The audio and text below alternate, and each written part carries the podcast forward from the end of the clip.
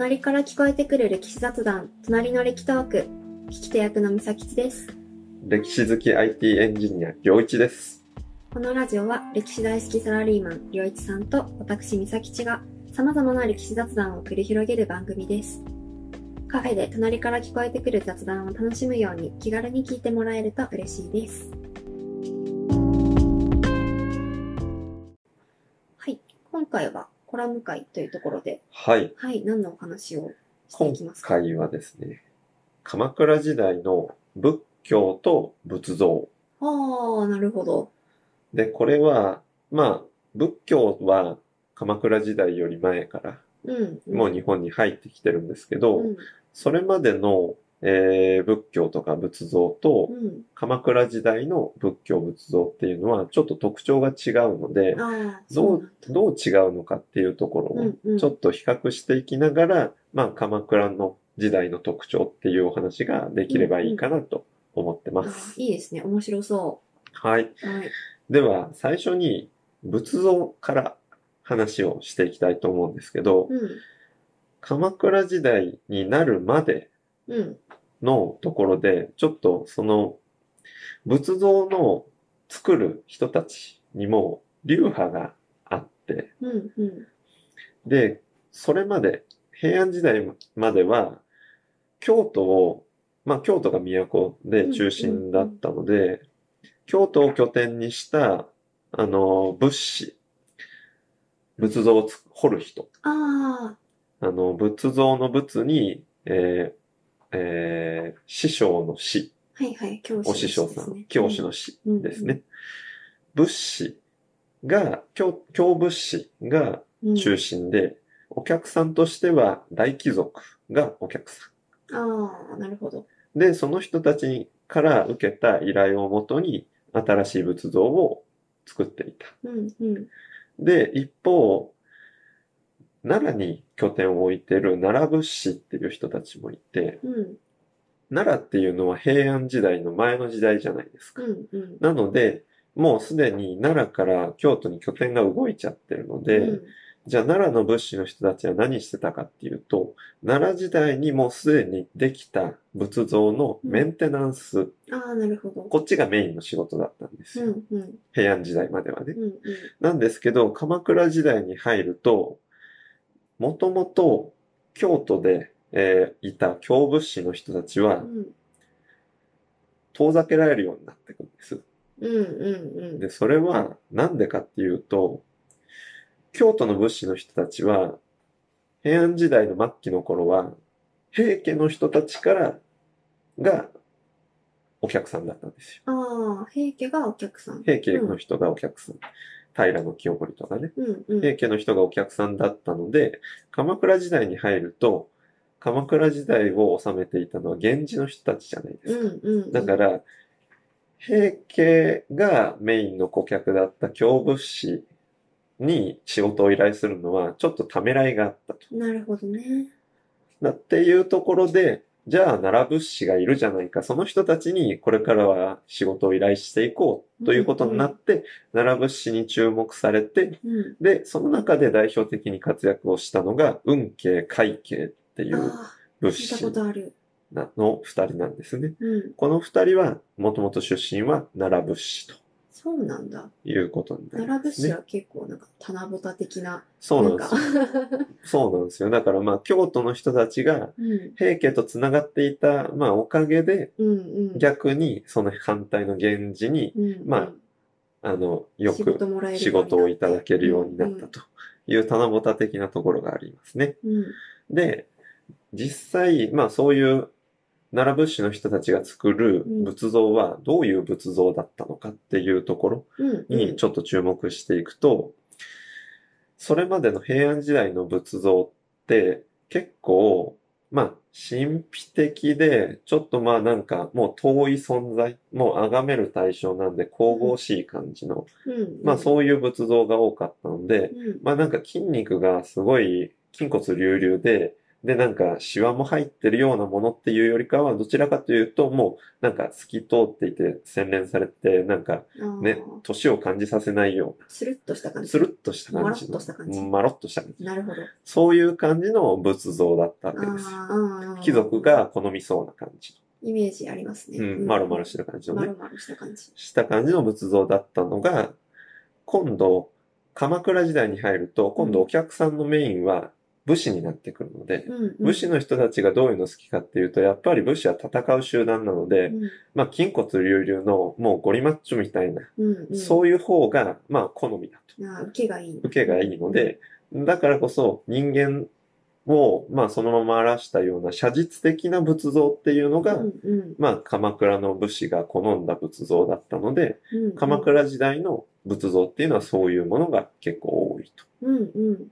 さっきのう運慶会慶とかはあれですよね。うん。なんだっけ、今後、なんちゃら力士像みたいな。はいはいはいはい。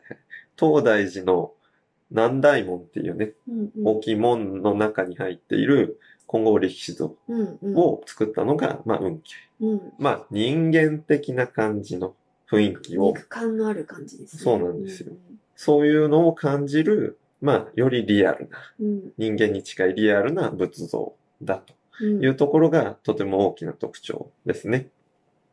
なるほで、えー、今度、仏像についてはそういう違いがあるんですけど、まあその仏像と、まあ極めて密接に関わる仏教、ど。そもそものね。うん、そもそもの仏教、まあ仏像がある理由も、まあその仏教をみんなに信仰してもらうときに、まあイメージできる偶像崇拝的な要素を持ってる仏像なんで、まあ仏教ももちろん平安時代とか、それ以前と鎌倉時代っていうのはまた違ってくると。うん。いうところがあります。で、えーまず、平安時代の仏教に関しては、山岳仏教とも言われると。うん。山岳っていうのは山ですよね。うん。うん。山に引きこもって、えーまあ、あの、仏様と向き合って、うん。お坊さんが、まあ、修行をしていくような、うんうん山にこもって祈祷をする。うん。それで、それによって、まあ、民が救われるよううん。にうんえーなことを考えたのが、えー平安時代の仏教ですね。うん。それに対して鎌倉時代は、自分たちが、庶民、一般の人たちが、うん。自分たちのが、まあ、浄土、極楽浄土に行けるように、自分たちで行動していくっていう。ああ、平安の方が、まあなんか一一部の人たちがなんか代表してというか、そうなんですよ。祈って、うんあの、みんなが幸せになっていく感じで、うんうん鎌倉は、あの、それが一部の人というよりは、こう、広くみんながそこに取り組むようになったっていう。そうなんです。結構違いますね。結構ね、だからまあ、もともとは人頼みだったものが、うん自分の力で、自分の行動で、とか、うん自分の考え方、思いで、うん、うん。まあ、極楽浄土に行けるかどうかっていうのが決まってくるよっていう考え方に変わってきたと。いうところで、まあ、例えばじゃあ何をやったら極楽浄土に行けるのかっていうと、まあ、代表的なところでいくと、念仏をもうとにかくひたすら唱えなさいと。極楽浄土に行くために、まあ、念仏を唱えれば救われますよと。うん、うん。だから、念仏を唱えて、で、まあ、仏教、あの、宗派を、まあ、信仰しなさいとうん、うん。いうのが、まず一つよくあるパターンで、うんそれ以外でいくと、禅宗っていう、また別の宗派。うん、その鎌倉時代にはできたんだけど、その念仏を唱えるのとはまた違った考え方の宗派、禅宗では、まあ、座禅を組むのってあると思うんですけど、うん、うんあれって禅宗の中でうん、行われていることなので、まあ、足を組んで、で、えー自分の精神を統一させて、で、自分と向き合って何のために生まれてきたんだろうかみたいなことを考えながら、うん、うん。まあ、精神修行をしていくっていうところ。うん、うん。そういう形で、まあ、自分が行動を起こして、で、まあ、極楽浄土に行けるように、まあ、考えて行動していくと。うん、うん。まあそういう考えを持った、まあ宗派も出てきたと。まあいずれにせよ、まあ自分たちで何かをすることで、自分がその後、うん、まあ天国に行くのか地獄に行くのかみたいなところも自分次第だよっていう、そういう考え方に結構変わってきたっていうのがう、んうん。鎌倉時代の大きな特徴かなというところですね。うんうんで特に最後に言った禅宗っていうところに関して言うと、その精神統一っていう考え方。うん。それで、まあ、あの、極楽浄土に行けるっていう考え方が、武士に特に良かったようで、ただね、ただただ念仏を唱えれば救われますよよりかは、自分の精神を鍛えることによって、で、自分と向き合うことによって救われますよの方が、まあ、武士としては、その、まあ、精神を修行し、て、まあ、より立派な武士になれるよっていうことに、まあ、つながるっていうとこころで、、かなりこの禅宗っていうのが武士の中では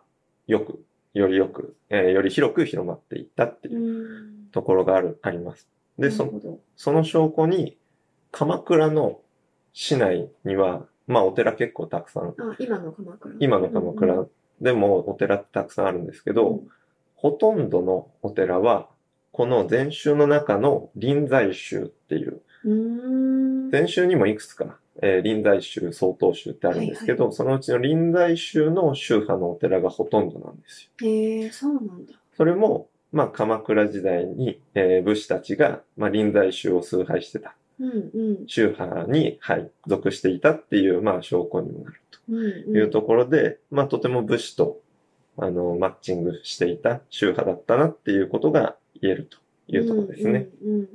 ああ、だからやっぱりこう、武武士がどんどん出てきた時代というか、うん。だから仏像もそういうふうに、なんだろうな、変わっていったし、うん仏教も受けがいいものがちょっと変わってきたりとかっていううんのがうん。あるんですね。そうなんですよ。だからまあ平安時代は、まあ貴族の時代、うんうん。一言で言えば。鎌倉時代は武士の時代。うんうん。それの影響を、まあ仏教とか仏像もものすごく大きく受けているっていうのが、この時代の変わり目っていうところで比較して面白くうん考えられるところかなっていうふうに思います。確かにすごい面白かった。うん。うんはい。で、今回は以上にして、次回は鎌倉時代の最後の回。お、いよいよ最後ですね。はい。